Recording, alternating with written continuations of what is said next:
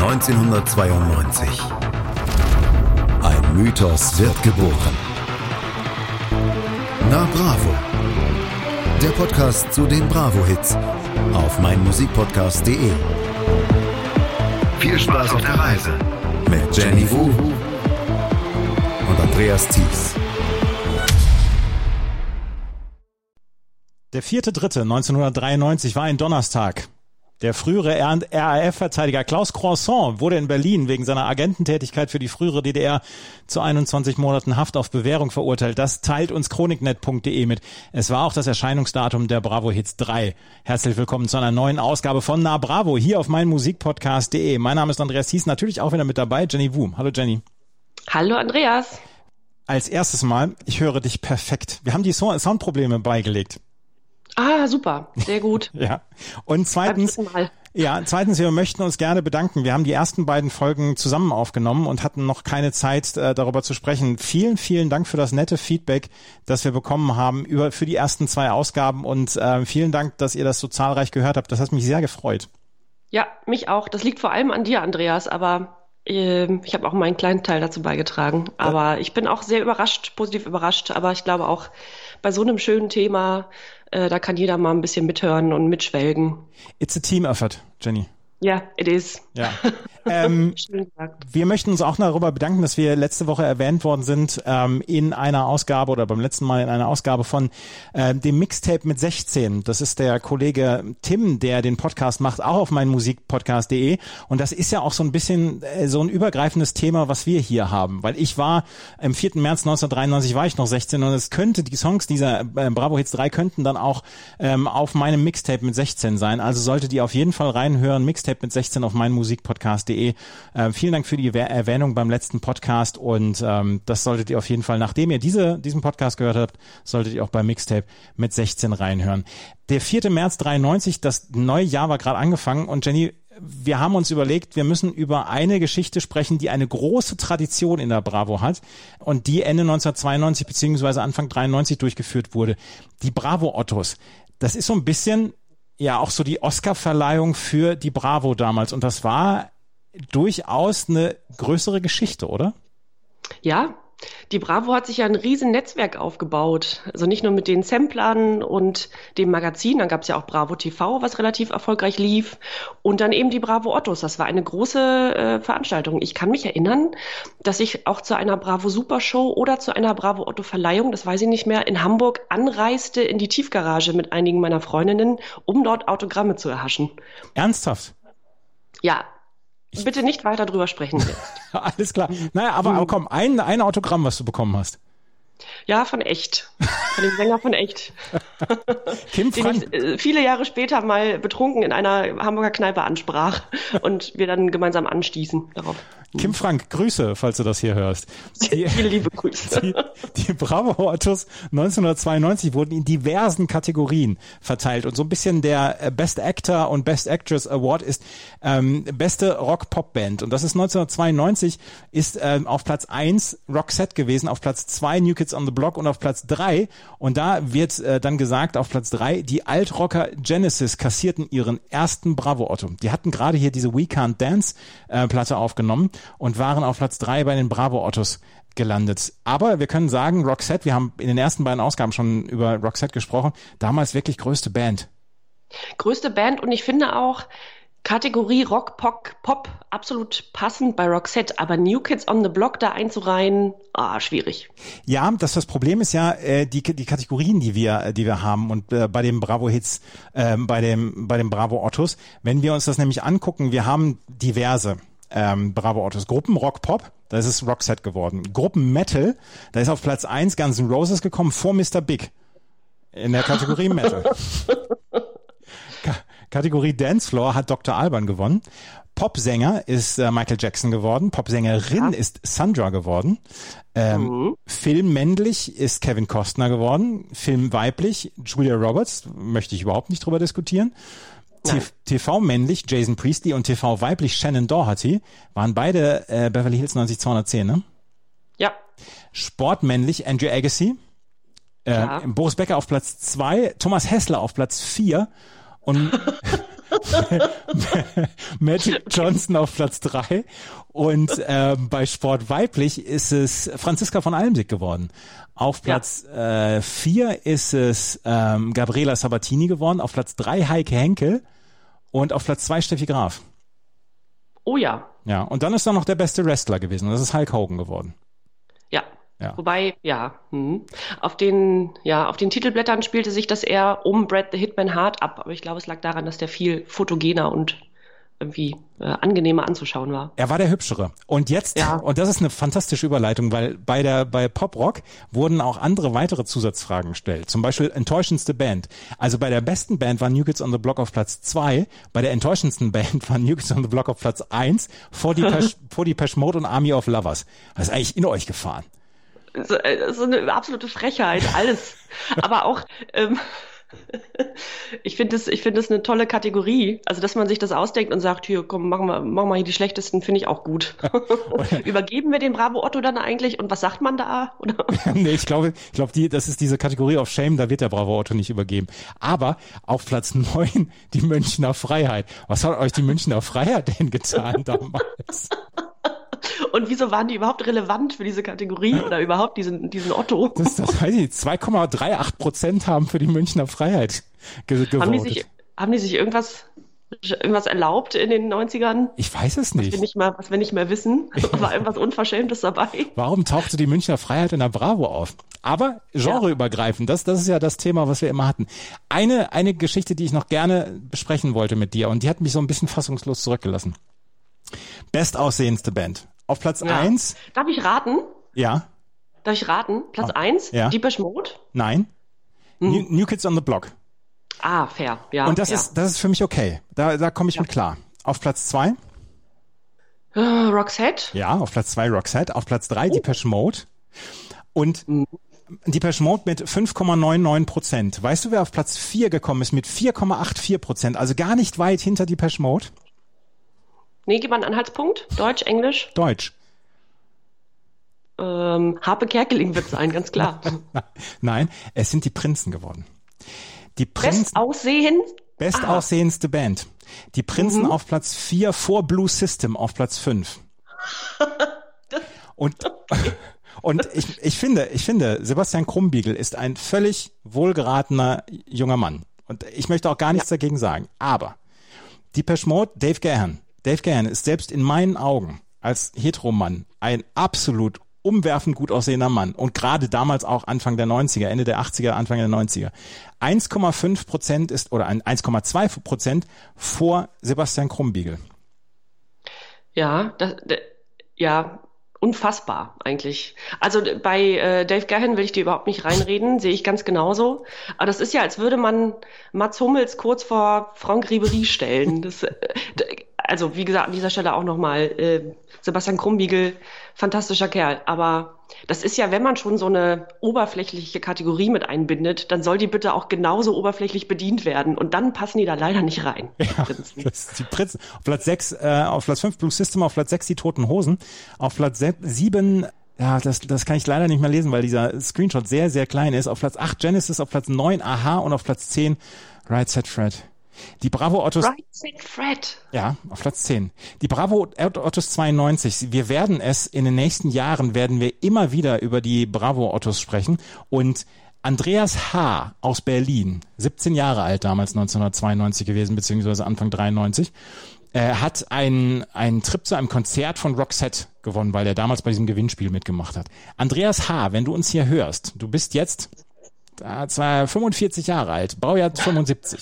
Wenn du uns hörst, schreib uns bitte an. Hier kommt Bravo, ist der Instagram-Account. Schreib uns bitte an, dass du das bist. Wir brauchen dein Passfoto von damals und dann äh, laden wir dich hier in den Podcast mit ein. Dann musst du uns über das Rockset-Konzert bitte erzählen. Andreas, ja, Andreas, melde dich bei Andreas, der hat einiges mit dir zu klären. Der, ich bin, ich bin vor allen Dingen neidisch, dass er aus, aus Roxette-Konzert konnte. Ja. Ach, die Bravo Autos. Wir haben die, jedes Mal sprechen wir auch darüber, welche Bravo-Cover damals äh, in waren, beziehungsweise wer auf den Bravo-Covern war. Was waren damals das, das große Thema? Ja, hatten wir oder kam gerade schon in den in jeweiligen Kategorien vor. Kevin Costner. Mhm. Kevin Costner und Julia Roberts, äh, Whitney Houston, also Bodyguard kam ja gerade raus das Jahr zuvor und war jetzt in Deutschland ein Riesenhit. Und äh, dann gab's, finde ich auch interessant, hatten wir auch gerade Brad the Hitman Hart. Wrestling war auch immer noch eine ganz große Geschichte äh, in 93, auch noch weiterhin. Und da konnte man zum Beispiel ein Treffen mit Brad the Hitman Hart gewinnen. Und ich frage mich, was da passiert. Geht man Kaffee trinken, trifft man den vor einem Auftritt, also vor einem Match, Backstage und was passiert dann? Schleudert er dich gegen den Kronleuchter? Ist das so ein nettes Hallo? Na, was machst du denn hier? Und wenn man jetzt zum Beispiel als 13-jährige Anne aus Saarbrücken kein Englisch spricht, was redet man mit dem? Also wie läuft so ein Treffen mit Brad Pittman Hart ab?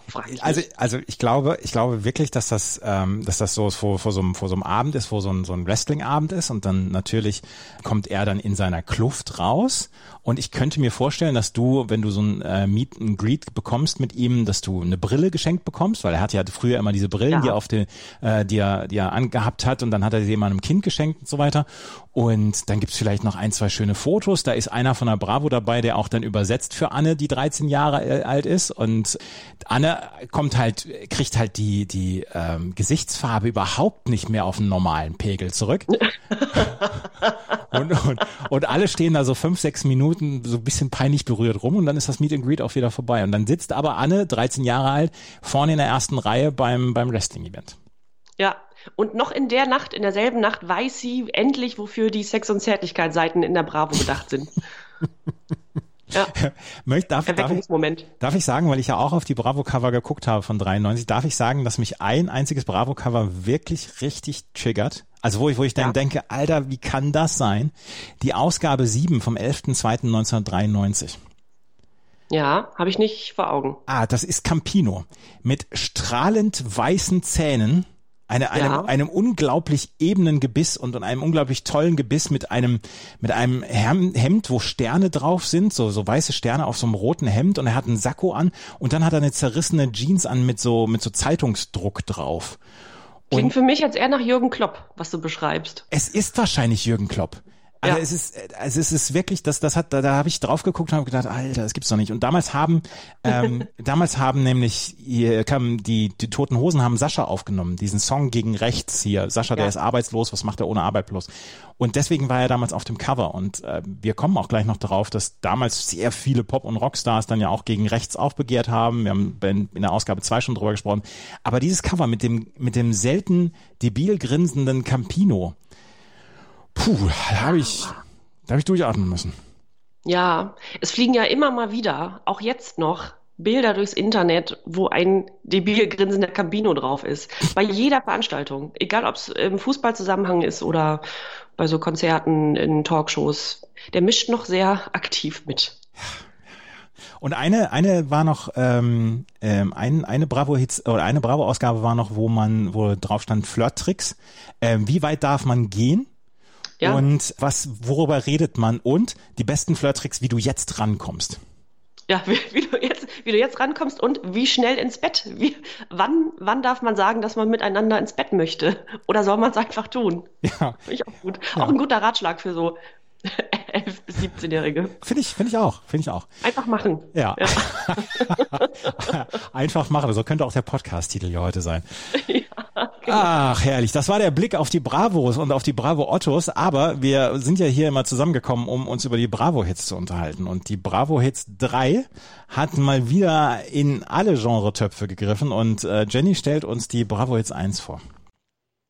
Die erste CD, die ersten 16 von 32 Songs im Schnelldurchlauf und beginnend mit oh, ein ganz großer, der zu dem Zeitpunkt schon verstorben war, als die Bravos rauskam, Freddie Mercury mit uh, The Great Pretender, einem Malouf-Mix, wie hier steht, tut aber gar nicht zur Sache. Und das Lied ist schon von 87, von 1987. Mercury ist ja, ich glaube, 91 gestorben. 91 ist er gestorben, ja und äh, ist ein Cover der Platters von 1955, ein Originalsong aus 1955 der Band The Platters und den hat er nochmal 87 aufgenommen. Schöner Song, aber wenn man sich das so, das Video nochmal und diese Zusammenschnitte, das macht betroffen. Darf ich sagen, dass ich, dass ich unglaublich großer Queen-Fan war und dass mich damals diese ähm, dieser Tod von Freddie Mercury wirklich getroffen hat. Und ich hatte die Innuendo hatte ich mir ja noch geholt. Äh, das war kurz vor seinem Tod. Und dann gab es die Nachricht, dass er an AIDS erkrankt ist und einen Tag später ist er gestorben. Und ähm, das ja. hat mich damals mitgenommen. Und damals, danach wurde dann ja sehr ausgeschlachtet. Queen ist heute noch unterwegs. Ähm, sie, sie haben ja schon sehr, sehr ausgeschlachtet die ganze Geschichte. Und danach kamen noch zwei Platten raus und so weiter. Und The Great Pretender war ja von dem, von dem Solo-Album dann auch. Er hat ja dann auch noch 92 posthum dann bei Olympia mit Montserrat Caballé den Song Barcelona aufgenommen und so weiter. Ja. Aber es geht gleich schon mal los mit dem Kloß im Hals. Great Pretender ist ein super Song und als Coverversion, aber es geht gleich mal mit dem Kloß im Hals los. Absolut. Ich weiß, dass ich mich mit meinem Vater oder ich habe es ja nicht so mit sieben Jahren damals nicht so ganz bewusst wahrgenommen, beziehungsweise wusste ja noch gar nicht um die Größe dieses Sängers. Ich kannte ihn vom Namen sicherlich oder dann Jahre später auch. Aber ich weiß, dass mein Vater sehr unter dem Tod von Mercury, ich sage mal nicht gelitten hat, aber der hatte auch später noch Redebedarf, weil wir, mein Vater und ich auch so eine musikalische Verständnisebene miteinander hatten, kam Mercury immer wieder vor. Ja. ja. Der hat einiges hinterlassen. Also auch bei, du sagtest es vorhin so schön, bei heterosexuellen Männern auch. da hat er äh, trotzdem also so was, was ganz Tiefes im Herzen hinterlassen. Irgendwie hat er, hat er einen gekriegt. Ja. Wir haben aber gleich eine ja. Legendenreihenfolge hier, ne, auf der ersten CD. Jetzt Paul McCartney. Für mich der, das kannst du gerne rausschneiden, der langweiligste Beatle. Und ähm, der aktivste, vermutlich klügste, äh, umtriebigste, aber langweiligste Beatle. Hope of Deliverance, der Song, den kennt man auch. Man liest das und weiß, wie der im Kopf losgeht, oder? Ja, ja, gerade wenn Hope of Deliverance. Das, also wenn, wenn man es allein so trennt, ja. dann, dann passt es schon mit der Musik. Dann passt es schon. Äh. Und äh, finde ich keinen großen Hit, aber war, also ist selbstverständlich ein großer Hit, aber finde ich hm, nicht phänomenal, hatte aber die höchste Chartplatzierung tatsächlich in Deutschland, Platz drei. Mann. Ja, das war, das war damals ein großer Hit und ich frage mich bis heute, warum?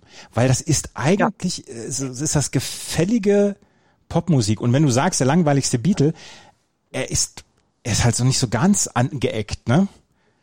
Ja, äh, was ja auch nicht, es muss ja, muss, ist auch, ja, das sollte ja auch nicht der Maßstab, also so ein Maßstab sollte John Lennon jetzt auch nicht sein. Vielleicht so eine, eine goldene Mitte zwischen komplett Freak und dem langweiligsten Beatle. Ja, ich habe ihn, ich hab, ich, ich hab ihn vor Jahren nochmal gesehen bei James Corden, da ist er in seiner, in seiner alten Kneipe oder so in seinem Heimatort aufgetreten und da hat er natürlich nochmal bei den älteren Damen hat er natürlich dann auch nochmal für ansteigende Gesichtsfarbe gesorgt. Ja, sicher. Ja, das nehme ich ihm übrigens auch übel, diesen Verschleiß an jungen Frauen über die Jahre. Wobei, ich, wo ich das jetzt ausspreche, sage, hatte Rod Stewart auch und dem nimmt man gar nichts übel. Nee. Nee. Es muss an Paul McCartney liegen. Es muss an Paul so. McCartney liegen. Ach, herrlich. Prince hatten wir schon mal, ja. ne? Prince hatten wir schon mal. Ah, es wird immer besser. Prince, äh, totales Freak-Level natürlich. Fantastischer Künstler, wissen wir. Äh, Seven heißt der Song. Und der ist einem jetzt nicht unbedingt im Ohr, glaube ich. Also nicht kein Riesenhit gewesen in Deutschland auch nicht. Aber äh, wenn man den hört, weiß man, das war ja auch so ein bisschen, da experimentierte er mit der Band rum. Das waren so leicht orientalisch oder ne, äh, Ost- äh, oder fernasiatische Klänge. Und ähm, ja, ist mir nichts, ehrlich gesagt. Wir, äh, das, das, das darf ich versprechen. Wir werden den Song nachher noch angespielt hören. Ähm, es war damals auch auf diesem Album drauf mit der New Power Generation Diamonds and Pearls. Da war Seven auch mit drauf. Und äh, wir haben ja in der Bravo jetzt zwei schon drüber gesprochen, über Sexy Motherfucker. Und Seven war eine Folgesingle dann davon. Und ähm, wir, ja. wir, wir hören es nachher noch. Ah, jetzt muss ich überlegen, bei dir wahrscheinlich bei gut gealtert. Ah, und jetzt habe ich hier, jetzt habe ich den Song so runtergedrückt. Nee, nee, nee ah. damit komme ich klar. Wir, wir werden sowieso noch andere Kontroversen hier im Laufe des Podcasts haben. Eva. So, und jetzt fallen wir ganz tief, wobei ganz so böse ist es nicht, aber sagt dir Tasmin Archer etwas? Ja. Oder Tasmin Archer. Tasmin Archer sagt mir was wegen ihres Superhits uh, Sleeping Satellite. Ja. Und das hier, glaube ich, war der Folgehit. Sollen wir noch mal reinhören? Da hören wir mal rein.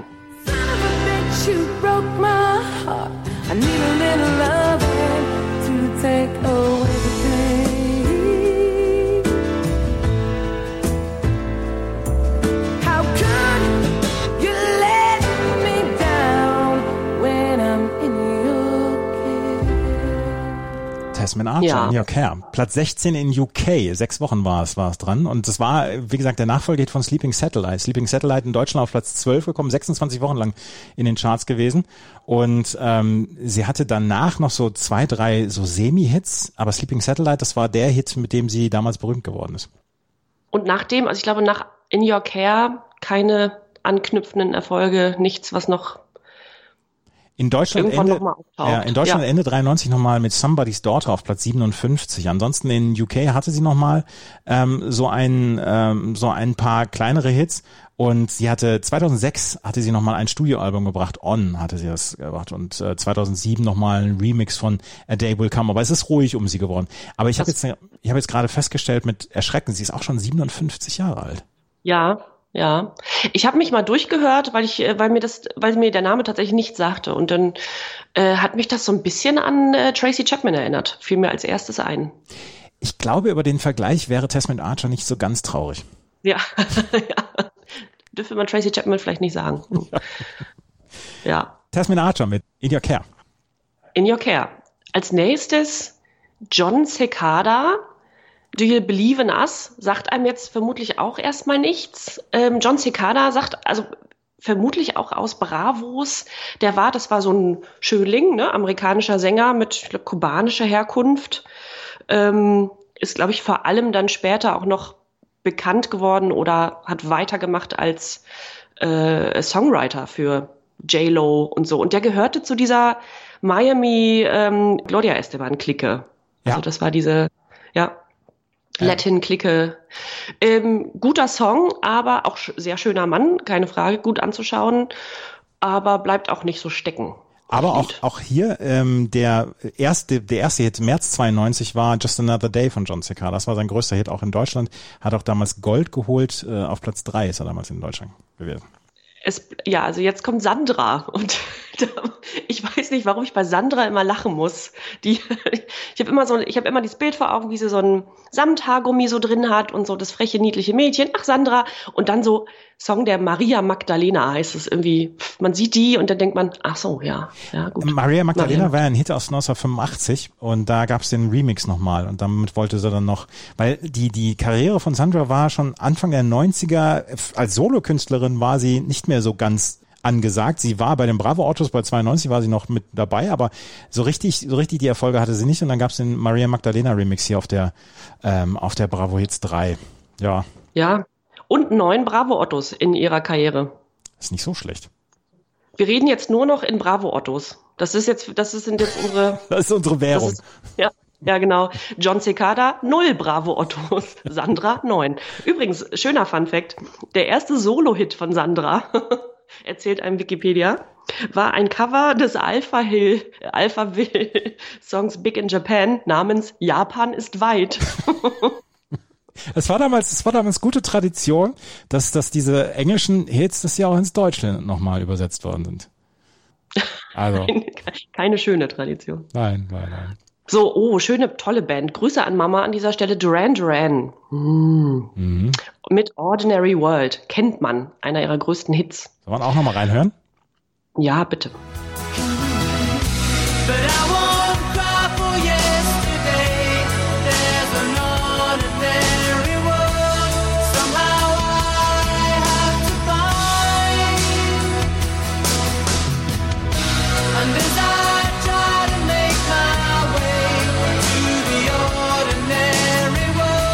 War damals ein Comeback-Album von Duran Duran, The Wedding Album.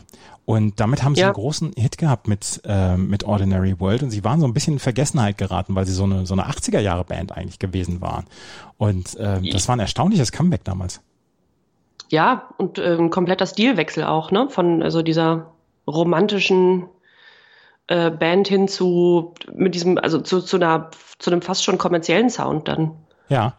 Also ich. Die haben ja auch, glaube ich, im, im, Entschuldigung, im Laufe der Jahre immer mal wieder die Bandmitglieder gewechselt, also so reihum irgendwie, ne? Und ja, ich mag. Dann stellt sich so der Erfolg ein. Ich mag den Song auch sehr gerne. Na, nach wie vor. Es ist völlig in Ordnung für mich. Ja, absolut. Ja, taucht der nochmal auf später bei dir? Ich weiß es noch nicht, aber äh, beziehungsweise möchte ich noch nicht sagen, aber ich glaube es nicht. Ich habe drei andere Songs. Na gut, gut. So jetzt bevor ich sage, wer es ist, hören wir da bitte mal rein. Oh, give me strength. Oh, Lord above. I need some of that. Sweet toxic love. Sweet toxic love. Poured through my veins to lift me up, to make me insane. Ja. Und jetzt denkt man, ah ja, Stimme kennt man doch, hat man schon mal gehört und überlegt. Und dann sieht man aber, die Band heißt Jesus Loves You und der Song heißt Sweet Toxic Love. Und dann denkt man, Jesus Loves You, was für ein absolut schräger Bandname. Und es ist Boy George. Ja, Boy George habe ich sofort erkannt, als ich mir das Lied nochmal angehört habe und habe dann überlegt, Ja. hat er damals sowas wie einen Religionenzyklus gemacht? Also Jesus Loves Ja. You, dann hat er dieses Hare Krishna Lied dann ja auch mal gemacht. Der war, der, der hat sich sehr mit Religion beschäftigt damals. Äh, Bow Down Mister, wahrscheinlich der größte Hit der, der dieser Formation dann. Ja. Bow Down Mister, das kennt man auch. Also das jetzt, Sweet Toxic Love, schon mal gehört. Äh, ich war auch vor, puh, drei Jahren, vor drei Jahren, glaube ich, auf einem Boy George Konzert in Berlin. Ernsthaft? Äh, ja, weil meine Tante, die ich auch schon mal erwähnte hier im Podcast, äh, früher ja großer Boy George und Roxette-Fan war und wir ja immer quasi diese beiden äh, Interpreten hörten bei ihr im Kinderzimmer. Und dann sagte sie mir, du, Boy George tritt auf in Berlin, ich habe zwei Tickets und da muss ich natürlich mit dir hin. Das war ein grandioser Abend. Es war total toll. Er war bunt und groß und ein Kanarienvogel. Es war herrlich mit tollen Background-Sängern, schöne Show. Es war fantastisch. Als Kind, so als er so Mitte der 80er aufkam, hatte ich so ein bisschen Angst vor Boy George, das gebe ich offen zu. Ähm, Ja. Ich musste auch etwas älter werden, um ihn dann, dann zu verstehen, in Anführungsstrichen, beziehungsweise um mit seiner Musik klar zu kommen. Baudan Misse ist ein, ist ein super Popsong, finde ich, finde ich in, in Ordnung. Und auch bei Sweet Toxic Love hat sich, hat sich mein Hintern gerade zweimal bewegt. Oh, wirklich? Das hätte ich gern gesehen. Das, das muss niemand sehen. ja, nee, kann man auf jeden Fall abrunden als ähm, Boy George in seiner sehr intensiven Hare Krishna Phase. Ja. Ähm, da ist dann sowas äh, bei entstanden. Mhm. Jetzt kommen wir zu, ah, es ist ein schöner Übergang zu Roxette. Ähm, hatten wir ja gerade schon drüber gesprochen. Fingertips 93 nennt sich der Song. Den Song musste ich tatsächlich, ihr hört ja sicherlich nebenher dann auch ähm, die Bravo Hits 3, während ihr diesen Podcast hört, beziehungsweise habt so ein bisschen da reingehört. Da musste ich mich dran erinnern an den Song. Habe ich nicht mehr drauf gehabt. Ich auch, ja, ich auch. Und dann viel, viel fällt mir zu dem Lied gar nicht ein. Ist relativ eintönig, hat nicht so, also hat zwar eine ganz angenehme Hook und ist tatsächlich auch so perfekt produziert, dass er eigentlich ein Ohrwurm sein könnte, wird er aber nicht. Das Einzige, was man wirklich sehr positiv darüber sagen kann, ist äh, jetzt auch vor dem Hintergrund dieser Bravo-Otto-Kategorien oder der Kategorie bestaussehendster Act, dieses Video, die sind, die sehen ja beide perfekt aus. In so, das ist so ein Schwarz-Weiß, beide in so Lederkluft. Und sie Er konnten es so beide tragen. Lederschlaghose. Ja, Bitte? Sie konnten es beide tragen. Es war beide wirklich perfekt frisiert, dann diese Lederkluft, sehr schön, sehr ästhetisch. Mhm. Sah gut aus. Ja. Oh, apropos Ästhetik, Take That. Als nächstes, Take That, Could It Be Magic. So ein schöner Song. Ja, wir, das Spätwerk von Take That, da habe ich dann wieder, da, da bin ich dann wieder dabei. Ich habe mich mir damals wirklich fest vorgenommen, ich habe es auch durchgezogen, diesen Song wirklich zu hassen und Boybands zu hassen und so. Und äh, ich, der ich pur gehört habe, neben Pearl Jam und The Cure, ähm, der hat sich darüber aufgeregt, über, über Take That zu dieser Anfangsphase. Could It Be Magic, das war dieses Boyband, sie können gut tanzen, sie haben, sie haben einen, einen tollen Popsong damit dabei, sie sind für die, für die jungen Mädels sind sie ganz groß und so weiter und ich habe ich hab sie damals wirklich mit, mit Werf verachtet. Ja, verständlich, ja. Ich war natürlich anfälliger dafür und äh, in dem Video auch. Und die waren damals noch so jung und unverbraucht und irgendwie so niedlich. Und für mich war, war immer ein großer Unterschied, ist diese Boyband aus UK oder aus Amerika? Und wenn die aus UK kamen, hatten die gleich schon Stein im Brett. Ohne, dass ich die Songs kannte oder so, aber es war schon immer für mich ein Garant für eine gute Band, wenn die, wenn die aus England kamen. Das gar nicht, ja. Aber ähm, hat dich, hat dich deine pure Vergangenheit eigentlich eingeholt? Hast du da Feedback bekommen jetzt nach den Podcasts? Noch nicht. Es ist noch nicht gehört worden an den richtigen Stellen. An anderen Ja, Stellen schon. Da habe ich Feedback bekommen. Gut, dass ich das an dieser Stelle nochmal betone. Vielen Dank auch dafür. Lass uns lieber über Lulu sprechen und über Captain Hollywood Project. Ja, Lulu auch ähm, tatsächlich organischer Übergang von Take That, weil ihr mal eine Affäre mit Jason, Jason Orange von Take That nachgesagt wurde. Ehrlich? Das, das wusste ich gar nicht. Ja, ja. Die Lulu ist es nicht. Wenn man bei Wikipedia äh, Lulu googelt, ist erstmal eine Lulu aus von 1948 dabei. Das wird sie wahrscheinlich nicht sein. Nein. Nein. Nee, Lulu ist äh, Lulu ähm, auch Schauspielerin, Schauspielerin und Sängerin aus Schottland. Und äh, der Song Independence, ja, sagt einem erstmal nichts und vielleicht hören wir da ja später nochmal rein. Die ist so, die kommt, ich glaube, die hat dann, also ist natürlich eine, eine, weiße Schottin mit einem Soul-Hintergrund, ist auch später noch mit, ich glaube, Chaka Khan sogar auf Tour gewesen und hat da auch, also ihre Einflüsse tatsächlich in so, in, äh, in, in Jazz, Soul und, und äh, so diesem afroamerikanischen Sound. Ähm, und dann, was ich auch sehr interessant liest in ihrer Biografie, war mit, also hatte nicht nur eine Affäre mit Jason von Take That, sondern war verheiratet mit diesem Friseurguru John Frieda, Ja. der sich da dieses, genau dieses äh, Haarzeugs-Imperium da aufgebaut hat.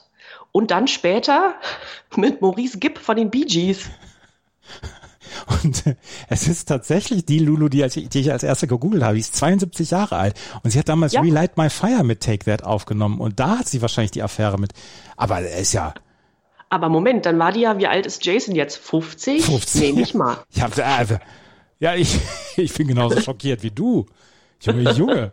Lulu. Ja, warum denn, warum denn, warum denn nicht mal so rum? Ja, wenn, absolut. Wenn Rod Stewart und Paul McCartney das können, kann Lulu das doch auch. Nein, absolut. Ich, ich, ich bewundere Lulu dafür, Jason Orange damals abgeschleppt zu haben. Ja, ein bisschen neidisch jetzt. Aber komm, sie ist 72, lassen wir sie in Ruhe. Absolut, absolut, absolut. Jetzt was ganz Schlimmes. Captain Hollywood Project. Captain Hollywood, Only with You. Kennt man. Captain Hollywood kennt man natürlich. Das ist das erste, was einem so einfällt oder was, was man liest zu dieser Art von oder zu diesem Genre oder zu dieser Band ist, äh, Captain Hollywood Project ist eine deutsche Dancefloor-Formation. Das allein schon. Wir werden uns wahrscheinlich bis Bravo Hits 40 mit deutschen Dancefloor-Formationen auseinandersetzen müssen.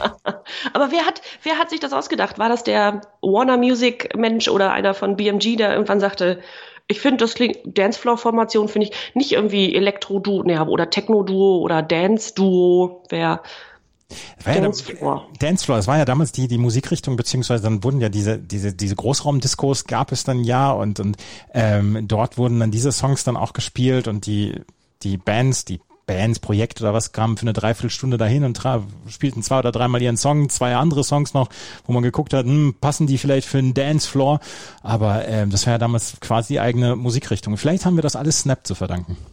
Ja. Ja, auch nicht schlecht. Ist auch nicht schlecht, aber gut. Das äh, ein schöner Satz noch zu Captain Hollywood, der eigentlich Tony Harrison heißt. Und zwar folgender Satz zu seinem Privatleben, der einzige Satz zu seinem Privatleben. Pass auf, lebt mit seiner Frau in Florida und kommt ab und zu für ein paar Auftritte nach Deutschland. Und da habe ich so gedacht, im Prinzip wie Michael Wendler.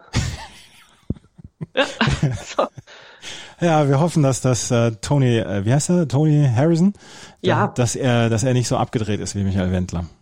Nee, äh, scheint, scheint ein normales Leben zu führen. Kein Telegram-Zugriff. Gott sei ja. Dank. ja. Und jetzt, ah, es geht, es geht genauso weiter. Dance to Trance. Ja, Trance allein schon, da klingelt's bei mir äh, im Kopf. Das möchte ich, diesen Begriff möchte ich eigentlich gar nicht äh, aussprechen. Aber gut, ist auch kein, also dieser Song ist auch kein fähiger. Power of American Natives heißt der. Finde ich auch schon mal einen unmöglichen Titel. Großer Hit Ja. damals, großer Hit damals in Deutschland. Auf Platz 9 Ja. in Deutschland, goldene Schallplatte gewonnen und 28 Wochen insgesamt in den Charts gewesen. Also das war Irre, oder? Ja, das war der größte Hit von äh, Dance to Trance. Sie waren bis 1998 quasi noch unterwegs und ähm, sie haben auch eine Zusammenarbeit mit den bösen Onkels gehabt, mit Stefan Weidner. Ja. Das ist, da fragt man sich auch, ach so, ja, das, wie kommt das denn zustande? Dann- Schlimm, schlimm, schlimm. Besteht, also dieser Song besteht eigentlich nur aus so, also wie alle damals, aus also Xylophon-Sounds irgendwie und Stampfern, so merkwürdigen Stampfern. Ja. Wann, wahrscheinlich waren alle, also ich, wie erklärt man so eine Musik oder überhaupt, dass Trance so groß war? Drogen in den 90ern, irgendwas muss ja überhaupt es diese ganze Es Disco-Kultur. Es kam ja diese Techno-Szene auf in den 90ern und wir sprechen wahrscheinlich noch in vielen Bravo-Hits darüber, über dann ähm, Dr. Motte und über Love Parade und so. Und das war ja, Ja. Mitte, Ende der 90er wurde es riesengroß und das waren halt die Anfänge. Und ähm, ja, Ja. möglichst viele Darf Beats in einer Darf Minute ich unterbringen. an dieser Stelle sagen gerade, äh, ich habe ich bin vorhin, also vor, vor zwei Stunden etwa, bin ich Westbam in die Arme gelaufen, der wohnt äh, bei mir hier. Ja. Und Westbam sieht noch genauso aus wie Westbam 1997 und er hat einen, ja, weiß nicht, 15-, 16-jährigen Sohn, schätze ich, so im, im Teenageralter. Und der sieht so völlig normal aus, wie normal ein Teenager nur aussehen kann. Und Westbam hingegen sieht noch exakt so aus wie 97. Trägt immer noch Sonnenbrille, auch bei minus 10 Grad im Schnee. Und ähm, da muss ich, da denke ich immer an die Zeit zurück, als ich mich heimlich zur Love Parade gestohlen habe und so weiter. Das war eine tolle Zeit und ich will auch überhaupt nicht, ähm, nicht dagegen sprechen, aber das, also da war noch, da lag ja noch so viel zwischen, bis überhaupt dieser sehr, sehr gute Techno äh, Deutschland dann komplett ausfüllte. Ne? Ja. Ja, ja, also- ja, Ja. ja. Dance to Trance, hm. Dann lieber Arrested Development. ja, ganz anderes Genre, schön, tolle Band. Ähm, Mr. Wendell heißt der Song. Darf ich, darf ich sagen, dass ich die wirklich ganz, ganz toll finde? Ich habe mit Hip-Hop nicht so richtig viel am Hut. Aber Arrested Ja. Development, die haben so ein, eine entspannte Musik, meiner Meinung nach, gemacht. Mit Tennessee, mit Ja. Revolution, mit Mr. Wendell. Das sind so, das sind so entspannte Songs gewesen alles. Und wir hören Mr. Wendell nachher noch, das äh, garantiert noch. Aber das ist so ein entspannter Song gewesen. Das fand ich ganz toll immer. Sehr, sehr, sehr, sehr schön. Auch eine schöne Message, ne? Also das ähm, mich erinnerten die immer so oder erinnern die mich jetzt an Tribe Called Quest, auch eine Band, die ich sehr, sehr liebte, eine, eine Rap-Formation. Und da ging es thematisch eben auch mal um so andere Sachen. Ne? Also das war nicht alles Krieg und Terror auf der Straße, sondern ähm, auch mal sozialpolitische Themen und so und und ähm, in dem Fall auch, also Mr. Wendell handelt von einem obdachlosen Mann, mit dem sich das jeweilige Bandmitglied dann unterhält in dem Song. Und da geht's auch so ein bisschen um, achtet doch mal auf eure Mitmenschen und hört denen doch mal zu. Und jeder hat seine Geschichte. Also eine, eine ganz, ganz tolle Message. Schön. Schön. Jetzt kommen wir zu Us Free. Ich würde sagen, man spricht sie Us Free und nicht US Free aus. Ich habe, ich habe diese Single ähm, Cantaloupe habe ich geschenkt bekommen an meinem 17. Geburtstag. Und Ja. ich weiß auch noch ganz genau, wo ich sie bekommen habe, wo ich sie übergeben bekommen habe. Und ich habe immer gedacht, es ist US3. Aber, äh, also ich möchte, also wir werden, wir werden es wahrscheinlich jetzt hier nicht klären können. Aber Cantaloupe ist, ist das ein Werbesong gewesen? Ich bin der Meinung, Eiswerbung, Schöller oder sowas. Das kann sein. Auf jeden Fall, das war damals, die, die haben, ähm, das sind Herbie Hancock ähm, Samples gewesen, die, Ja. er, die er mit reingenommen hat. Und das ist einfach, das ist ein ziemlich guter Song.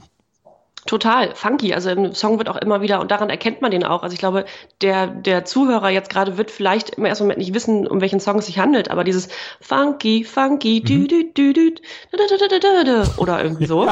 Das ist, und dann weiß man sofort, ja, kennt man aus einer Werbung, man kennt diesen Herbie Hancock Song, also man kennt das Sample. Und es ist tatsächlich sehr funky. Absolut. Cantaloupe mit US3, Us3, wie auch immer. Und einen Song haben wir noch und der ist äh, der Zeit damals geschuldet, oder?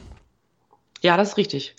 Und zwar ist das ein Zusammenschluss aus äh, vor allem Bab, äh, den Blackfoes, den Höhnern und so, also diversen Bands aus dem, aus dem Rhein, Rheinland. Wie spricht man Arschhu Zeng? Das musst du aussprechen, bitte. Arsch hoch, Zähne auseinander. Ja, richtig. Zeng Ja. auseinander. Ja. Ja. genau. Ja. Arsch hoch, Zähne Und- auseinander. Äh, dam damals ähm, war es gerade nach Rostock-Lichtenhagen, wir haben vorhin über Campino gesprochen, ähm, beziehungsweise über die Toten Hosen mit Sascha und das war ein, ein Song, der bis heute tatsächlich noch gespielt wird, ähm, wo es darum geht, ähm, dass man den äh, Hintern hochbekommen soll, um sich gegen rechte Gewalt und rechten Terror zu erheben. Richtig, ja, Zivilcourage, großes äh, Thema. Genau, und das, äh, ich glaube, fand im Rahmen eines äh, einer Veranstaltung gegen rechte Gewalt statt äh, Genau. in Köln. Genau. Ja. Es gibt jetzt, glaube ich, eine Stiftung Arschu Zeng auseinander daraus. Ja. Und ähm, das hat wirklich nur, ja, es hat alles verdient, was es, was es bekommen kann. Und Bab hat sich sowieso immer ge dagegen, also gegen rechte Gewalt und gegen äh, Rechtsextremismus äh, ausgesprochen. Und ähm, Ja. Black Föß natürlich, Brings war dabei mit dem Sohn von äh, Norbert Blüm natürlich Ja, ne, die Höhner. Äh, The Piano Has Been Drinking, die, das war eine Band, die Tom Waits äh, Songs in Kölscher Mundart Ach toll. Hat, ne? Sage ich jetzt, aber meine ich gar nicht so. Aber klingt irgendwie gut, ja. Und die Zeltinger Band war zum Beispiel auch Zeltinger, der, der einen Song mal übers Müngersdorfer Stadion gesungen hat. Ah. Für die Älteren unter uns. Die CD 1, da haben wir uns jetzt ein bisschen verplappert. Ähm, ja. Wir kommen gleich auf die CD 2 zu sprechen, die auch mit einigen ziemlichen Ohrwürmern versehen ist. Hier bei meinem Musikpodcast.de und Na Bravo. Die Bravo Hits 3, Anfang 93 wurde sie veröffentlicht und wir haben eben schon ausführlich über die erste CD gesprochen und wollen jetzt auch nochmal auf die CD 2 zu sprechen kommen. Die stelle ich nämlich vor und es fängt an. Und ähm, ich glaube, das ist eine Geschichte, die wir sehr, sehr häufig noch haben werden, dass wir, wenn wir uns auf eine CD vorbereiten, dass wir einen Ohrwurm nicht loswerden. Und das ist bei mir Song 1 von der zweiten CD, Charles and Eddie, Would I Lie to You. Es ist, ja. er, er brennt sich, er hat sich so eingebrannt in mein Gehirn und in, in mein, in mein Stammhirn, dass ich jedes Mal, wenn ich über, wenn ich, wenn ich hier dran, dran gearbeitet habe, beziehungsweise mich vorbereitet habe, dass ich immer diesen Song im Ohr habe. Charles, ja. Charles Pettigrew und Eddie Chasson, ähm, beide 1963 geboren, waren ähm, Soulsänger und äh, Would I Lie to You war damals ihre erste Single auf Platz eins in Deutschland, auf Platz eins in Österreich, auf Platz zwei in der Schweiz, auf Platz eins in Großbritannien, auf Platz 13 in den USA und auf Platz 59 in den R&B Charts. Ist schon im August 92 veröffentlicht worden, aber war hier mit drauf. Und wir, wir wollten, wir haben uns zwischendurch auch mal angeschaut, welche Songs nicht drauf waren, die im März dann auch äh, in den Charts waren und die nicht hier drauf waren. I Lie to You im August 92 veröffentlicht, war noch drauf, aber zum Beispiel Ace of Base, All That She Wants, was damals ein Überhit war, war nicht auf der Bravo Hits 3 drauf. Vielleicht, weil die Leute gedacht haben, ach, im März haben sie schon überhört. Äh, ja, frage ich mich ohnehin, wie das dann, wie die Auswahl dann stattfand. Aber E17 auch, da bin ich persönlich beleidigt, dass House of Love nicht drauf war. Großer Song von, ja. von E17. Auf jeden Fall Charles and Eddie, Would I Lie to You? Und da wird es nachher noch eine Kontroverse zu geben zwischen äh, Jenny und mir, das kann ich jetzt schon mal erzählen. Ähm, die, die Nummer zwei ist Inner Circle with, mit Rock With You. Rock With You ist ähm, ein der Nachfolgesong gewesen. Wir haben beim letzten Mal schon über Sweat gesprochen und der Nachfolgesong war von Inner Circle, war Rock With You, ist auch nochmal in Deutschland richtig in die Charts reingegangen, auf Platz 8, in Österreich auf Platz 5 und in der äh, Schweiz auf Platz 7. Und sie waren natürlich auch bei den Bravo Autos dabei, sind auf Platz 8 in der besten Band Rock Pop äh, gewählt worden. Für Neueinsteiger hat damals die Bravo geschrieben, gar nicht so schlecht. Inner Circle Rock With You, wir haben bei Sweat darüber gesprochen, dass du den Song eigentlich wirklich nicht mehr hören kannst, weil auch der, der Text wirklich doof ist. Inner Circle ist eine Band, die hatte ihre Zeit, die brauchen wir auch jetzt nicht mehr, oder? Ja, sehe ich ganz genauso. Ja. Undercover, Never Let Her Slip Away ist auf, auf der 3. Never Let Her Slip Away ist ähm, von Andrew Gold gewesen und ähm, war Nummer 5 in den UK Single Charts und ähm, Nummer 67 war äh, auf der in den Billboard Charts in den USA. Und im äh, Hintergrund in den Background-Stimmen ist Freddie Mercury zu hören tatsächlich bei Never Let Her Slip Away.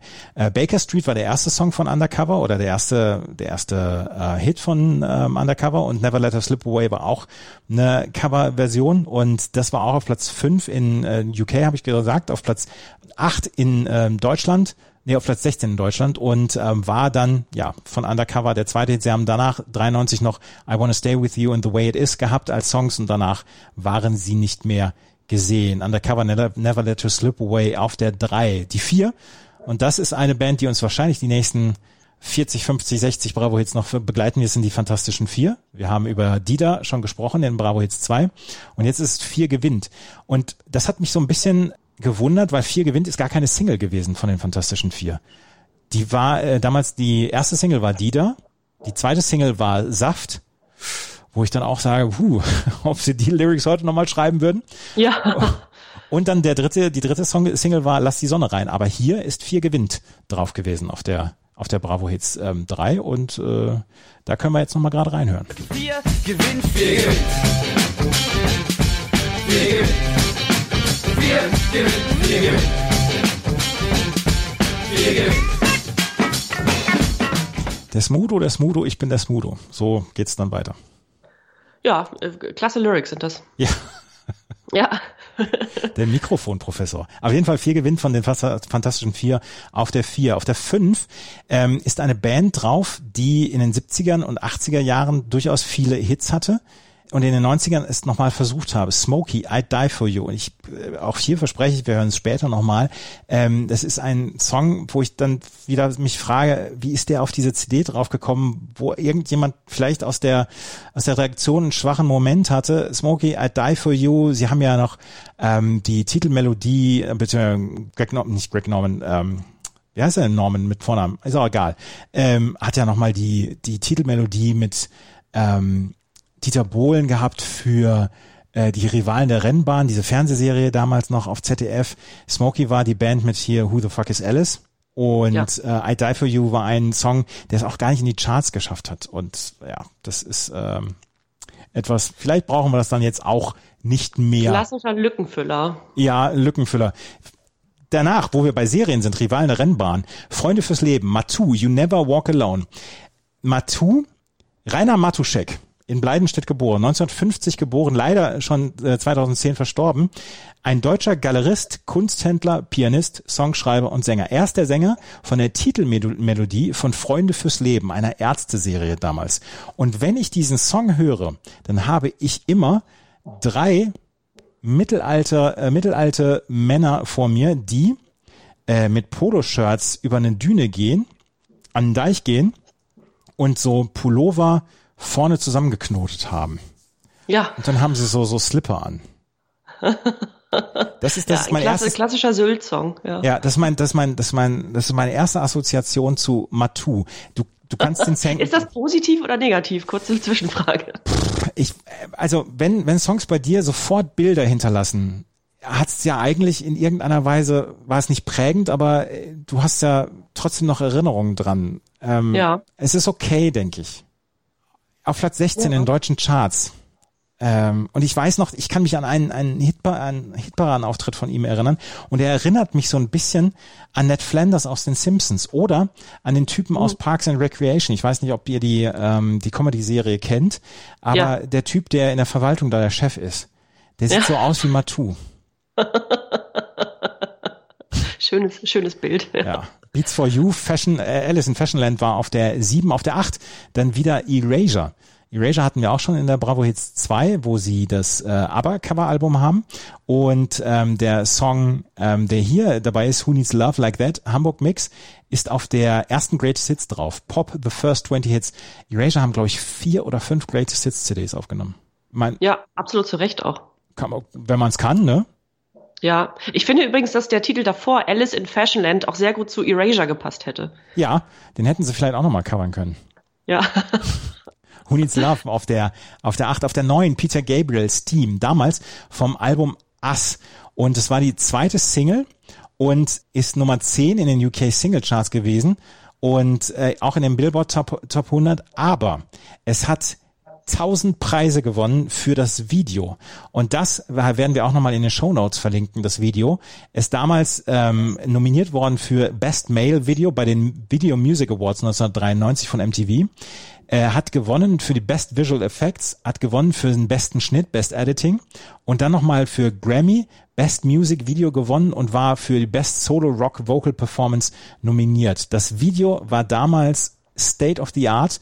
Und wie gesagt, ihr könnt es in den Show Notes dann nochmal ähm, euch anschauen. Es war damals ein ganz, ganz großartiges Video. Ja, hatte immer große Angst vor Peter Gabriel Videos als Kind. Wenn da so die Würmer aus der Nase krochen und so, das war alles immer ein bisschen, Digging bisschen in the dirt, ne?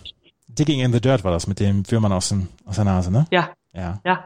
Aber glaube, er, war, ja. er war ein Künstler. Ich habe ihn vor Jahren, habe ich ihn noch mal live gesehen ähm, in Hamburg und da hatte er eine, eine usbekische Band als Vorband. Und er ist ja, er ist ja Klar. sehr in diese World Music Geschichte reingegangen und ist ja ein, ein unglaublicher Wegbereiter dann auch für World Music. Und er hat den Begriff ja tatsächlich auch geprägt.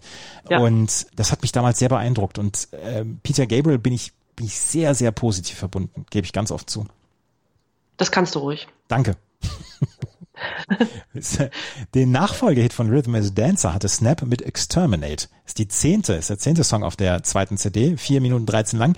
Er hat auch nochmal die Nummer drei erreicht, aber ich glaube, Exterminate ist bestimmt ein ordentlicher Song, hat auch mehr als 250.000 Platten verkauft in Deutschland, ist, ist äh, also äh, hat eine goldene Schallplatte bekommen. Aber wie kann man Rhythm is a Dancer nachfolgen? Es geht gar nicht. Du kannst gar nicht so einen Hit schreiben nochmal wie Rhythm is a Dancer. Und Exterminate ist dann auch komplett vergessen. Schade, ja, das ist ähm, Fluch und Segen, wenn man so einen großen Erfolg vorher hatte. Ne? Absolut und ähm, ist trotzdem auf Platz drei in den deutschen Charts nochmal gewesen und auf Platz neun in den österreichischen Charts. Also hat hier ja auch nochmal abgeräumt. Aber wenn man sich das anguckt, Platin für Rhythm is a Dancer, Gold dann nur noch für Exterminate und äh, sie haben über zwei Millionen Singles allein von Rhythm is a Dancer in Deutschland verkauft. Also das ist, ja, das irre Zahl. Ja. ja.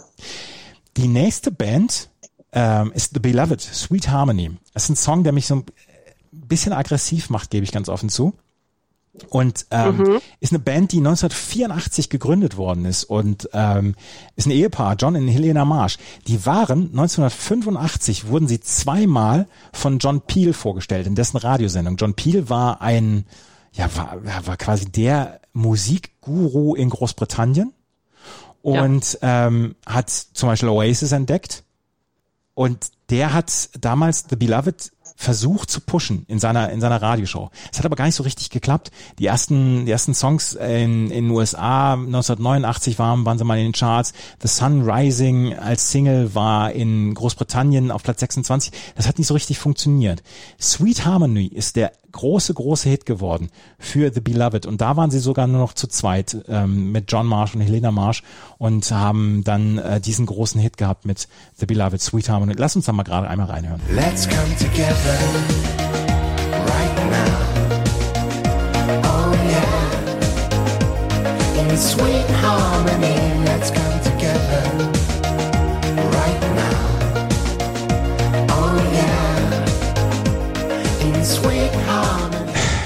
mich macht der Song ein bisschen aggressiv, auch in Verbindung mit dem Video, mit dem Weichzeichner und so weiter.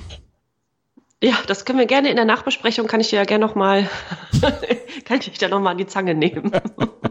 Auf der 12 ist In Rage Run to You. Das war eine Coverversion von äh, Brian Adams. Run to You und In Rage hieß nur im deutschsprachigen Raum In Rage, weil die Band Rage, eine Metal-Band, ähm, gesagt hat, Leute, so könnt ihr euch nicht nennen. Und dann hat Rage gesagt, gut, dann nennen wir uns In Rage im deutschsprachigen Raum. Run to You, Coverversion von Brian Adams, ist ähm, durchaus in den Charts gewesen, auf Platz 14 in Deutschland.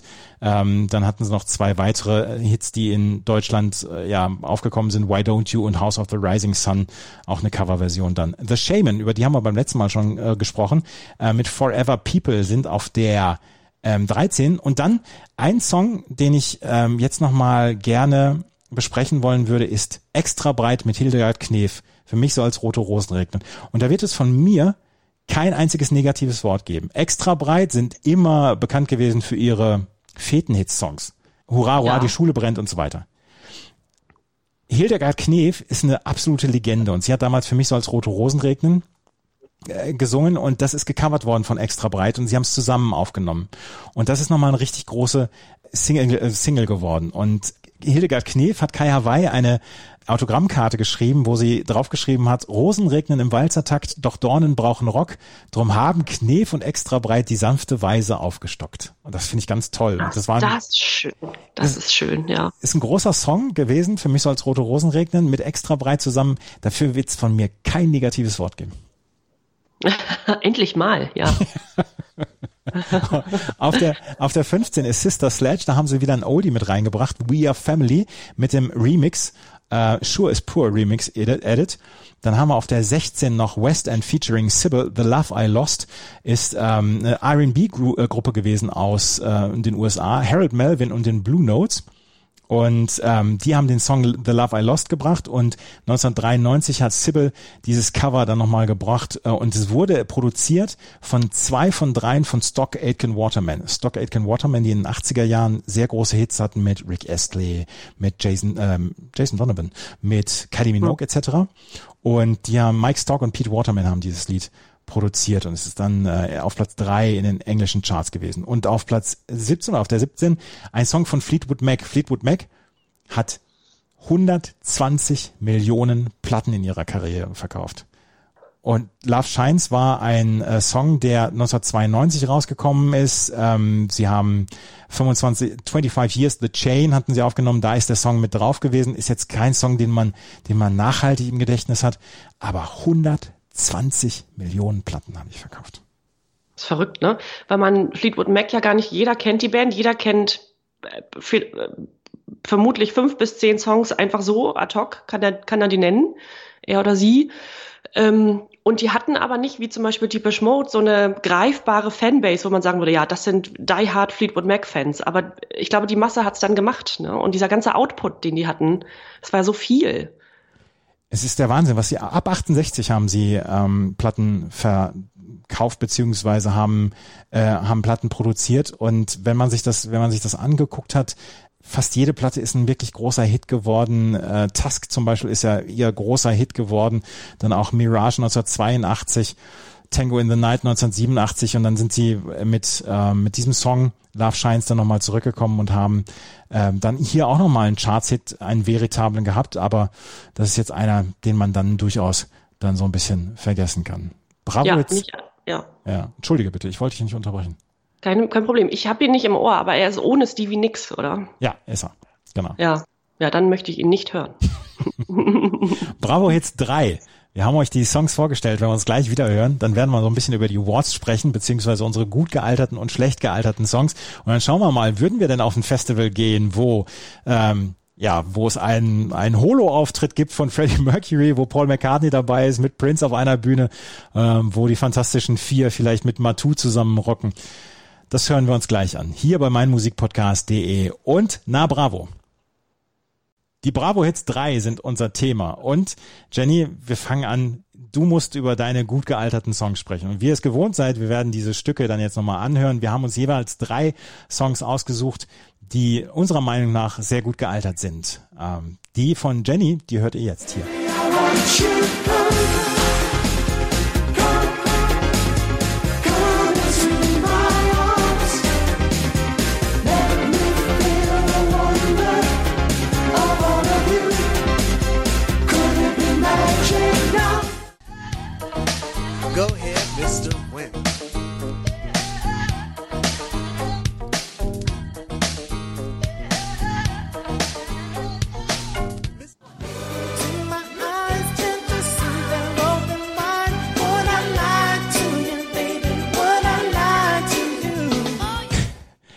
Could It Be Magic und I Lie Du lachst. Frech. Ja, elaboriere. ja, gerne. Could it be magic? Äh, haben wir vorhin schon drüber gesprochen oder habe ich ja schon groß, mehr oder weniger groß ausgeführt. Ist, äh, ich war ja nie, das sagte ich ja vorher in einer Ausgabe schon, nie der Boyband-Fan. Das hat mich nicht so. Später dann tatsächlich Girlband, die Spice Girls. Und Could It Be Magic ist für mich das, was später dann äh, Wannabe von den Spice Girls war. Der Durchbruch, ein, ein toller Hit. Es war, es war sehr englisch. Dann diese englischen Jungs mit diesen süßen Pottschnittfrisuren und so. Das war toll. Und den höre ich auch immer noch gern. Viel zu selten, aber jetzt vielleicht öfter. Darf ich sagen, dass sie damals Airtime von MTV und Viva weggenommen haben? Ich habe es gesagt, Ja. ich habe es gesagt, mich hat's aggressiv gemacht dieser Song. Deswegen ich wollte sie, ich wollte sie verachten und ich habe auf andere Songs gewartet und nicht auf auf Take That und da habe ich immer umgeschaltet. Wäre ich in deinem Alter gewesen zu der Zeit, Vielen Dank. ja, hätte ich das womöglich auch so gesehen. Ja, ich Aber- wurde dann später cool. Ja, aber bei Arrested Development, Mr. Wendell, sind wir absolut auf einer Linie. Ja, ja, oh, gut, gut zu wissen. Wir müssen nicht in den Ring steigen. Also ich, ähm, ich finde ja so Songs, und das hat der, die man bei einer Autofahrt so gut weghören kann und die überhaupt nicht stören, die, sondern so richtig, man nickt mit und findet die super. Und wenn man sich dann aber noch mit dem Text beschäftigt, ähm, mit der, mit der Nachricht, die dir, die da die so übermittelt, dann äh, ist das ein ganz, eine ganz runde Sache. Arrested Development ist eine Autoband.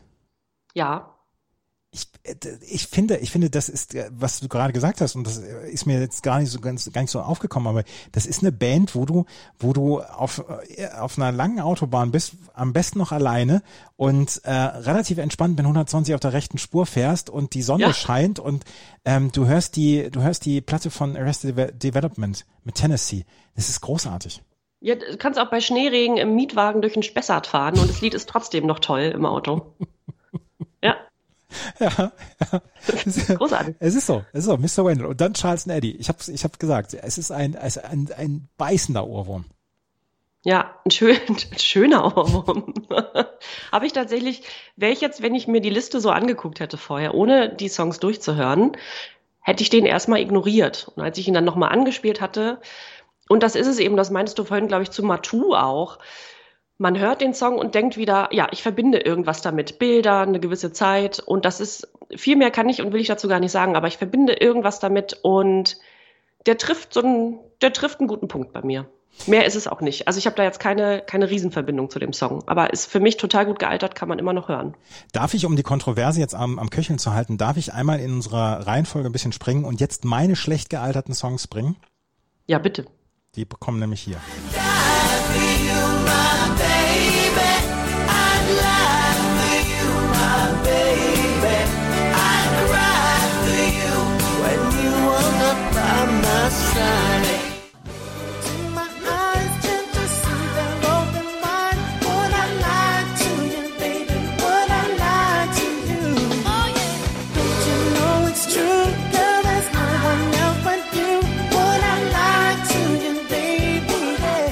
Oder Lie to You. Ähm, ich habe nur zwei Songs drauf gehabt, weil wir gleich eine Übereinstimmung bei einem schlecht gealterten Song haben. Oder Lie to You ist bei mir bei den schlecht gealterten Songs, weil ich, wie gesagt, diesen Ohrwurm habe und jedes Mal mich erwische dabei und mit so einem Look into my eyes, can't you see they're open wide, would I lie to you, baby? Ich, ich drehe durch bei diesem Song. Ich drehe durch und deswegen ist er bei mir schlecht gealtert und vielleicht ist es dann auch etwas, etwas ungerecht, aber boah, Mann. ich bin, ich bin so froh, dass ich, dass ich mich bei Bravo Hits 4 nicht mehr um, um Charles and Eddie kümmern muss und nicht um Look into my eyes, can't you see they're open wide, wide. Ähm, und auf die, Was sind denn die anderen beiden schlecht gealterten Songs? der andere schlecht gealterte war I Die For You von Smokey. Ja. Ähm, furchtbar. Oh, das ist so, das ist so, das ist so furchtbar, wie ähm, wie der Sänger so mit dieser Knödelstimme so äh, äh, immer immer singt. Das ist finde ich furchtbar. Das ist ganz furchtbar. Und den dritten Song, den hören wir gleich noch bei deinen schlecht gealterten Songs. Ähm, das sind meine beiden schlecht gealterten Songs und wir haben die Kontroverse mit äh, Would I Lie to You von Charles and Eddie. Liebe Hörer, liebe Hörerinnen, sagt uns das. Was, was habt ihr für Verbindungen mit Charles and Eddie, Would I Lie to You? Löst diesen Konflikt bitte auf für uns. Ja, gerne auch Kuschelgeschichten. Gerne auch Kuschel. Die, die hören wir am liebsten. Ja. Also, das sind, das sind meine schlecht gealterten Songs. Jetzt komm, machen wir mal weiter mit meinen gut gealterten Songs. Das sind diese. hier.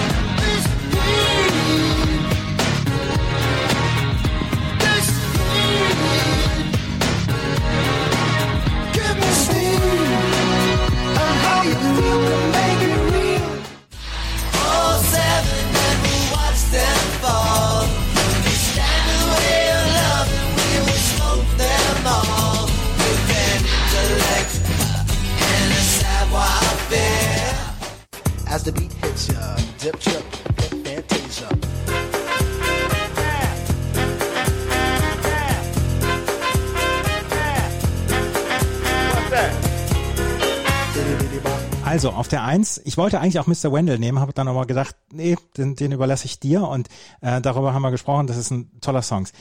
Peter Gabriel, Steam, der hat so fantastische Platten gemacht mit So und Us und äh, was wir eben schon gesagt hatten, auch Digging in the Dirt und so als Song. Steam ist ein großartiger Song, funktioniert auch ohne das Video und das Video ist dann halt nochmal das perfekte Beiwerk dazu. Großer Song. Ja, jetzt hast du mir so ein schlechtes Gewissen angeredet. Jetzt hätte ich auch am liebsten statt Charles and Eddie Steam von Peter Gabriel als gut Nee. gealtert genommen. Nee, da bleibst du jetzt bei.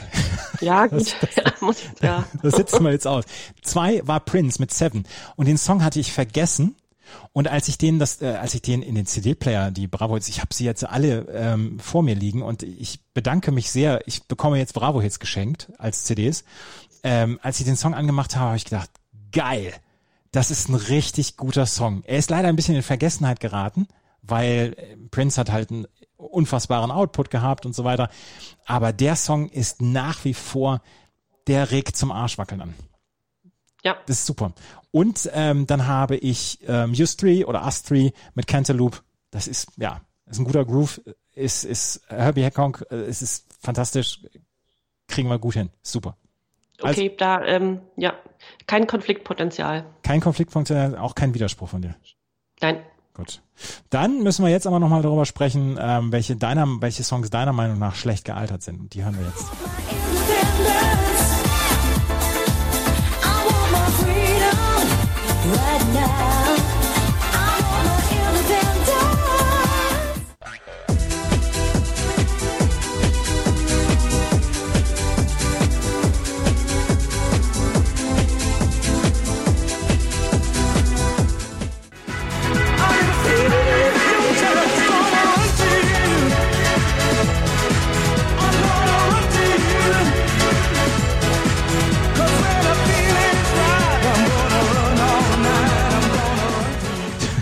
Hast am Anfang ja schon gesagt, dass du mit Dancefloor nicht so ganz so richtig viel anfangen konntest. Äh, drei, ja. Be drei Beispiele.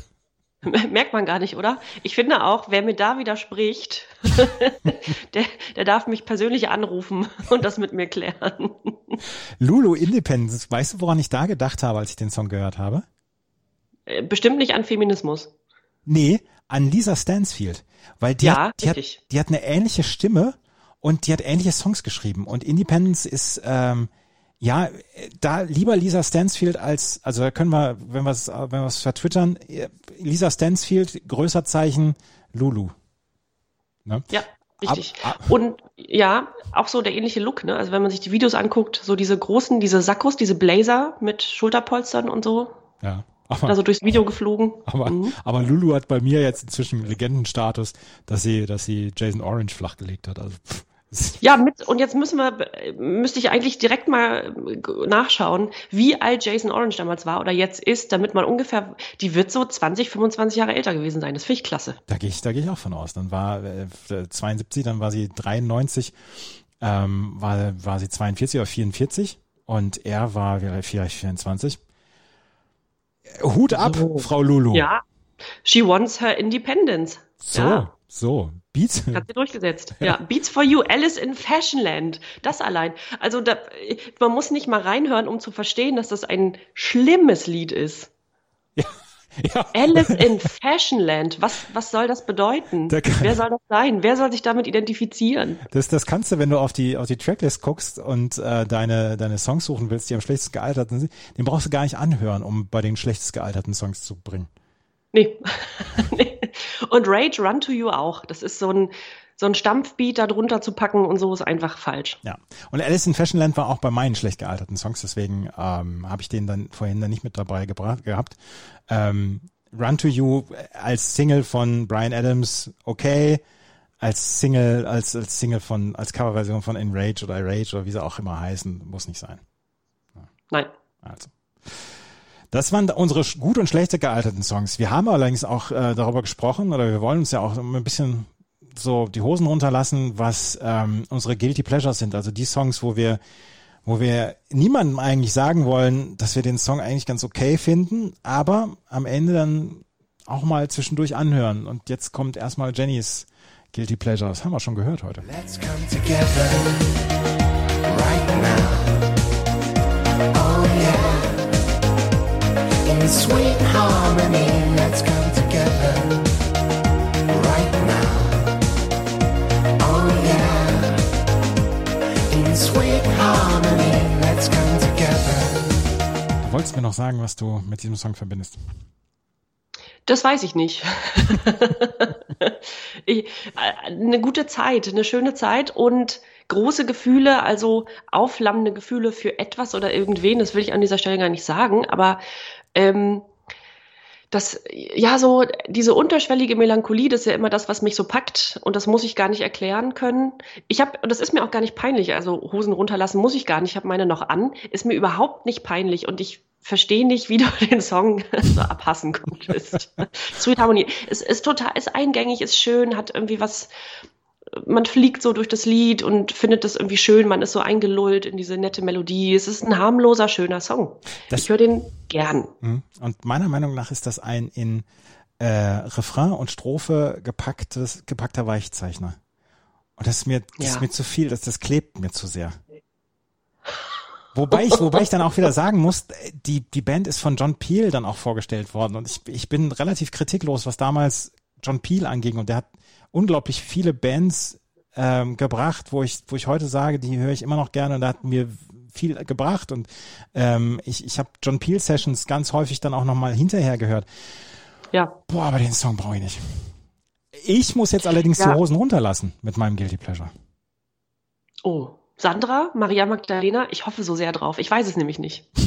Das ist mein Guilty Pleasure. Never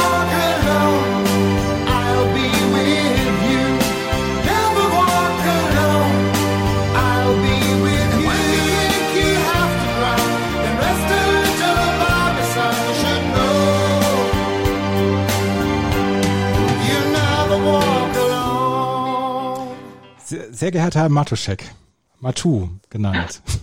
Sie hatten nur diesen einen Hit. Und ich möchte sagen, ich bin, ich bin sehr anfällig für Klavier in Popsongs. Extrem anfällig.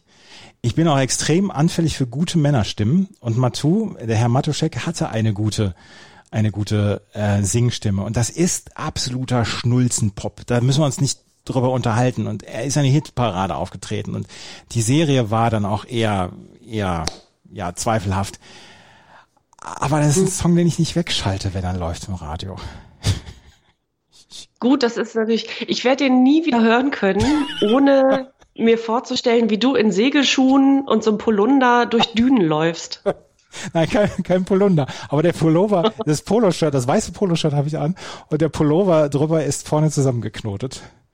Ja, oder so. Ja, Und stell dir von unserem Podcast-Cover noch äh, meine Frisur damals als, als Föhnfrisur vor. ja sicher, ja. Ja, schöne Bilder. Guilty Pleasure, Matu mit You Never Walk Alone. Wäre Matu auf einem Festival dabei, beziehungsweise würdest du auf ein Festival gehen, was diese 32 Künstler mit dabei hätte? Ja, würde ich, ohne Bedenken. Äh, nicht zum Matu tatsächlich. Aber ja, äh, da, äh, allein diese, also wir, wir haben ja mit Freddie Mercury, Paul McCartney und Prince angefangen. Äh, gut, Paul McCartney, ja, Legende kann man hingehen, aber dafür allein schon. Und dann so ein Hologrammauftritt ähm, von Paul McCartney. Freddie Mercury. Paul McCartney lebt auch, Äh, Gott sei Dank. Entschuldigung, ja, ja, Paul, an dieser Stelle, falls du zuhörst. ja, Ähm, ja, also reden wir mal Tacheles. Prince and the New Power Generation, den hatten wir beim Bravo Hits Festival 2 schon mal. Da müssen wir was Neues mit reinbringen. Ich könnte mir vorstellen, dass der so eine so eine Unplugged-Session bringt. ja, Ja, ähm, Paul McCartney natürlich ist ist der der Headliner dann für die alten Leute, die die nicht mal mehr zelten, sondern die haben nämlich so, die sind mit Wohnmobilen da und Ja. ähm, sind so ein bisschen luxuriöser jetzt unterwegs. Du hast ja immer so diese Festival-Leute, die so seit 20 Jahren zum Rock am Ring fahren. Die sind mit einem kleinen Zelt angefangen, haben aber jetzt einen riesen Grill dabei, zwei Vorzelte vor ihrem Wohnmobil und sind dann sechs Tage da und, und lassen sich's gut gehen. Die sind, die sind nämlich auch bei Paul McCartney dabei. Ja, genau. Und die haben dann, ja, genau. Und die haben sich dann noch mit Grauburgunder an der Tankstelle eingedeckt. Aber den etwas teureren. Grau, den etwas teureren Grauburgunder. genau. Du hast, du hast dann natürlich auch noch Peter Gabriel dabei, der auch äh, richtig gut da reinpasst. Ähm, Ja, bei, äh, Entschuldige, bei Peter Gabriel stelle ich mir so vor, wie der dann an dem Sonntag, am letzten Festivaltag, weil da ja Weltmusik so gro äh, groß in der Weltmusik stattfindet, dass der dann nochmal alle, quasi alle Bands, alle, die aufgetreten sind, zu einer riesen Show einlädt auf die geil. Bühne. Ja, geil. Und dann irgendwas mit den, und da stellt man sich vor, wie, wie dann so extra breit mit Arrested Development und Beats for You auf der Bühne steht und die klimpern irgendwas zusammen. Ja, und, der, und Peter Gabriel sitzt vorne am Klavier und, und die anderen so drumrum. So alle. Ja. Und, und dann haben sich im Arm und gucken sich an und lächeln und so. Das ist cool. Das gefällt mir. Ähm, Ja. Das, das gefällt mir. Und, und äh, dann haben wir vielleicht dann auch wieder so diesen, diesen Dance-Tag natürlich. Und wir müssen nur Matu irgendwie unterbringen. Der hat vielleicht eine Wir halbe, mal, ja. der hat, der, hat Bitte? der hat vielleicht an dem Tag, wo, wo Paul McCartney abends auftritt, hat er vielleicht morgens die ersten 30 Minuten, wo sich die Leute erst noch aus dem Bett quälen. So, sowas wie Frühstücksfernsehen auf der Bühne.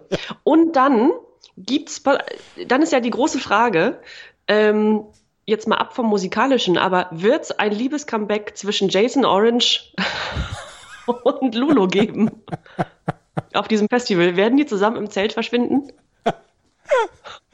Backstage ist das das so große Thema. Ah. Herrlich, herrlich. Also da- das ist die große Frage, die wir backstage dann klären müssen. Lulu und Jason Orange, kommen sie noch mal zusammen? Ja. Ah. Aber würden wir hingehen zu so einem Festival? Ja. Allein für Fleetwood Mac als Headliner an einem, am Freitag vielleicht. Samstag nicht. Das müsste dann schon jemand anders sein. Aber ja. Es sind zu viele Legenden dabei, ne? Ja, es ist, man kriegt die kaum unter alle.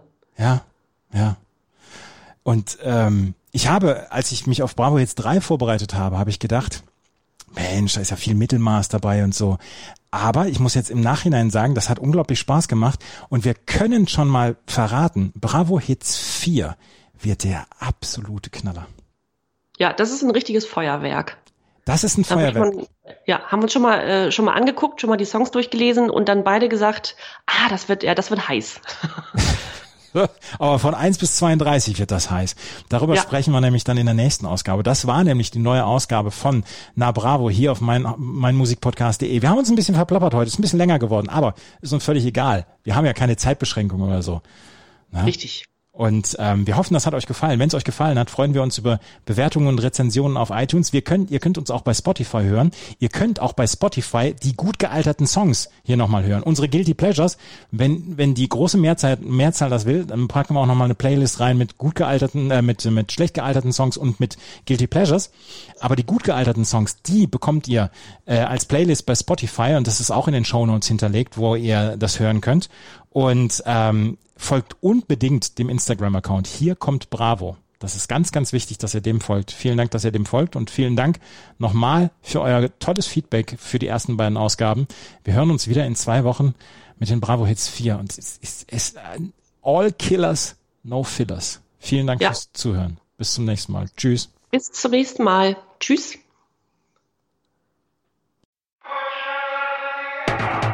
1992. Mythos wird geboren. Na Bravo. Der Podcast zu den Bravo-Hits auf meinmusikpodcast.de. Viel Spaß auf der Reise mit Jenny Wu und Andreas Thies.